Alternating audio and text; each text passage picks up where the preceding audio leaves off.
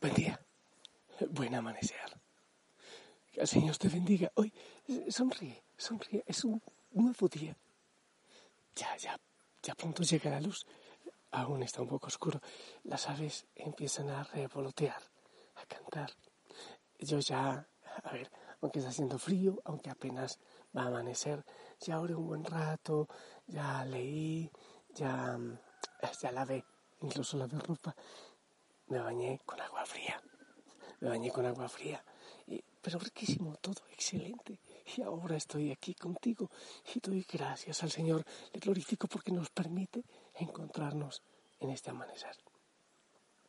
Que con la alabanza, con nuestra alabanza, levantando nuestras manos, nuestro corazón, podamos unirnos a la sinfonía de la creación, a las aves, al sol, a la naturaleza y a toda la creación a todos los hombres y mujeres de buena voluntad que en el mundo te adoran, te alaban, te glorifican, Señor. Ven a nuestro corazón, amado Señor, envía el Espíritu Santo. Que caliente el frío, que caliente el frío que hay en nuestro corazón. Que venga con sanidad, con libertad, con pura bendición a nuestra iglesia y a nuestra vida. Clamamos tu presencia, Espíritu de Dios. Ah, sí, amado Señor, envía el Espíritu Santo para mí, para la familia Osana a la iglesia que tanto necesitamos. Y gente linda, con esta melodía silenciosa en el fondo, quiero que oremos hoy. Pedimos intercesión a San Sabás, Ana Coreta, que él interceda por nosotros. A ver, el Evangelio de San Mateo, escucha. En aquel tiempo Jesús recorría todas las ciudades y los pueblos enseñando en las sinagogas, predicando el Evangelio del reino y curando toda enfermedad y dolencia. Al ver a las multitudes se compadecía de ellas, porque estaban extenuadas y desamparadas como ovejas sin pastor. Entonces dijo a sus discípulos, la cosecha es mucha y los trabajadores pocos. Rueguen por tanto al dueño de la mies que envíe trabajadores a sus campos. Después, llamando a sus doce discípulos, les dio poder para expulsar a los espíritus impuros y curar toda clase de enfermedades y dolencias. Les dijo, vayan en busca de las ovejas perdidas de la casa de Israel. Vayan y proclamen por el camino que ya se acerca el reino de los cielos. Curen a los leprosos y demás enfermos. Resuciten a los muertos y echen fuera a los demonios. Gratuitamente han recibido este poder Ejérzanlo pues gratuitamente. Palabra del Señor.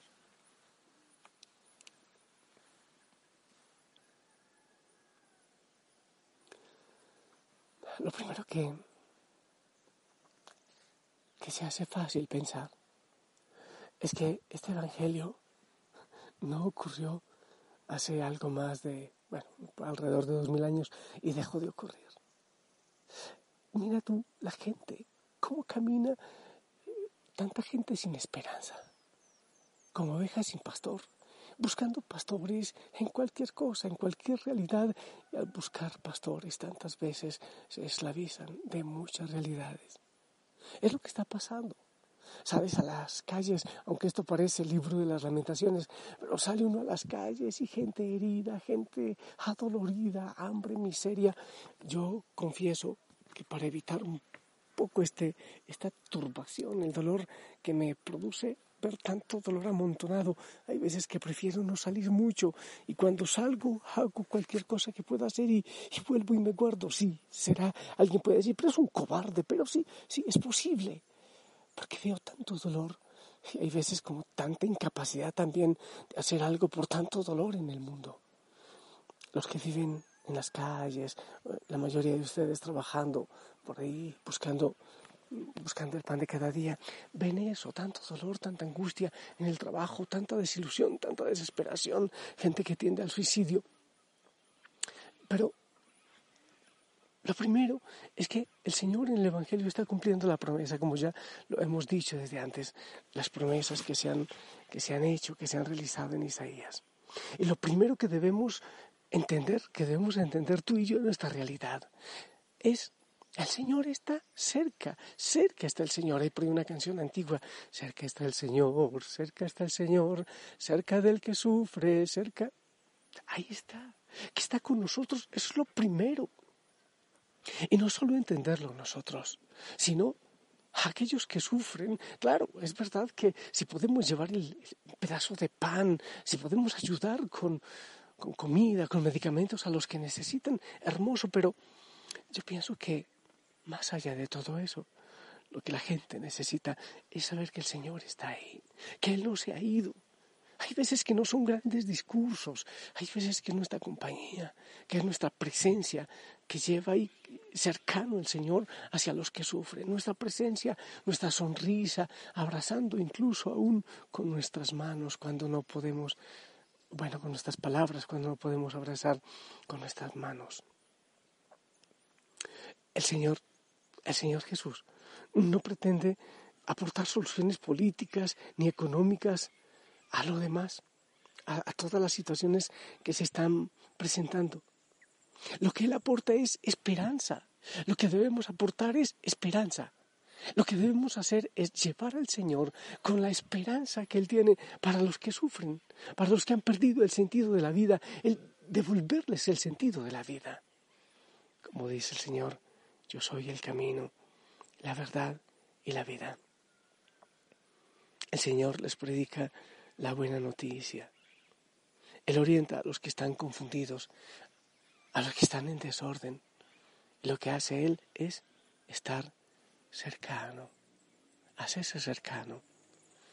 He aquí que yo estaré con ustedes todos los días hasta el fin de los tiempos. Y es también este el encargo que el Señor nos da a nosotros. Él nos dice, vayan ustedes también, vayan a sanar, vayan a liberar. Es lo que Él te dice a ti en esta mañana. Él te envía como trabajador a su mies. Su mies está con dolor, hay enfermedad, hay hambre, hay miseria. Pero Él te envía para que hagas lo mismo que Él ha hecho. Para expulsar el demonio, demonio de tristeza, de dolor. claro que sí, ese demonio que parece que ha ido atando el mundo, que en nombre del Señor Jesucristo, sí, yo sé que no eres ni sacerdote, ni exorcista, ni nada de eso, pero ten fe. Y con la fe y con lo que el Señor te ha dado en el bautismo, que tú seas capaz de decir en nombre de Cristo, huya todo lo que no es del Señor, porque aquí somos de Dios, porque Él es nuestro dueño, nuestro Señor. El Señor quiere que tú vayas a sanar. El Señor te quiere que tú vayas a liberar. La mies es mucha y los obreros son tan pocos. Hay tanta necesidad en el mundo. Casi siempre esperamos, a ver, ¿quién será que va a ayudar? ¿Quién será que va a dar consuelo? ¿Quién consolará a esta vecina mía, a este vecino que tiene tanto dolor, que está en enfermedad, que está en crisis? Pues el Señor te dice, hey, eres tú, eres tú. El Señor te delega a ti para que tú vayas en su nombre. Ese Dios que sana corazones destrozados, ese Cristo que se apiada de los que sufren, es quien hoy nos invita a nosotros a tener y a repartir esperanza. Ese Señor que dio la vida hasta el extremo es el que te dice a ti por tu nombre, te invito y te pido que vayas a dar vida, a dar esperanza a una humanidad que sigue igual de hambrienta, de desorientada, de desilusionada y de confundida, de confusa en el mundo. Una humanidad que todavía no acepta que el Señor es el camino, la verdad y la vida. En primer lugar, lo que debemos hacer es llevar la esperanza del Señor, es enseñarle a la gente que Él está cercano, que esto también pasará, que Él tiene planes perfectos, que Él está desde la cruz atendiendo a todos los que le buscan con sincero corazón. Lo otro es que con tus palabras, con tu servicio, de manera especial con tus oraciones, Dios quiere, sanar las heridas. Y Dios te encarga a ti en esta mañana. Anda, aún desde la casa, aún desde tu espacio de oración, tú puedes hacer mucho por el mundo, por el dolor del mundo, por la tristeza, por los desamparados, por las realidades del mundo. El Señor quiere estar en tu corazón, en tus manos, en tus pies. Pide el Espíritu Santo que venga y obre. Te vas a encontrar con mucha gente probablemente. Muchos de ustedes van a encontrarse con personas adoloridas, entristecidas, solitarias. Haz conciencia primero, pide al Espíritu Santo que venga en ti, que sea Él quien actúe. Si vas a abrir, abrir los labios para consolar, que sea el Espíritu Santo consolando. No eres tú, no se trata de ti. Tú eres un enviado, tú eres un delegado. Pero si no lo haces tú, ¿quién lo hará?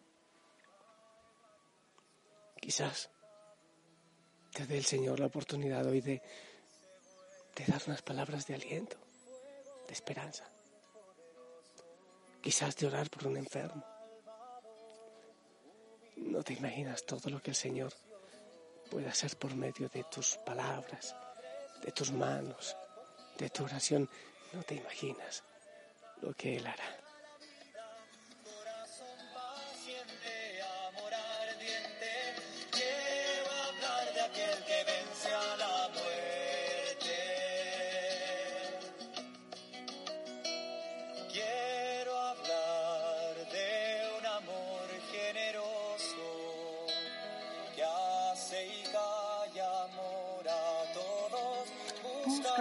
Todo el tiempo, esperando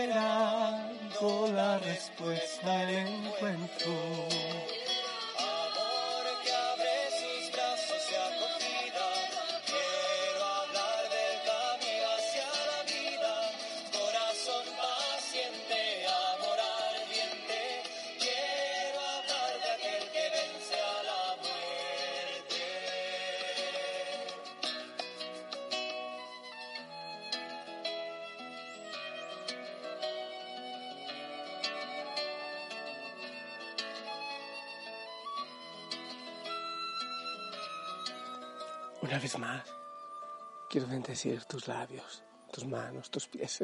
Pero bueno, se nota que tengo frío, ¿cierto? Como que se me lengua la traba. no importa. Estoy bien abrigado, pero es que es el amanecer y hace frío. Yo te bendigo. Es el Señor actuando en ti. Lleva tú la esperanza. No esperes en otro. ¿Quién lo hará? Pues hazlo tú, hazlo tú, en nombre de Cristo. Genial, genial. Los que tienen fácil acceso a los sacerdotes para que vengan y hagan por allá, por acá. Pero no siempre es fácil. El Señor, el Señor que tiene misericordia por aquellos que, que caminan por el mundo como ovejas sin pastor. Quiere valerse de ti para, para ir a llevar vida y esperanza, para hacerse cercano Él a los que sufren. Nos ocupamos de tantas cosas, de tontas cosas. Sí, de tontas cosas. Cuando el mundo necesita tanto de Dios y de que tú llegues al Señor. Yo te bendigo en el nombre del Padre, del Hijo, del Espíritu Santo. Amén. Y quiero, desde lo profundo de tu corazón, quiero tu bendición que llega para toda la familia Osana y para mí también.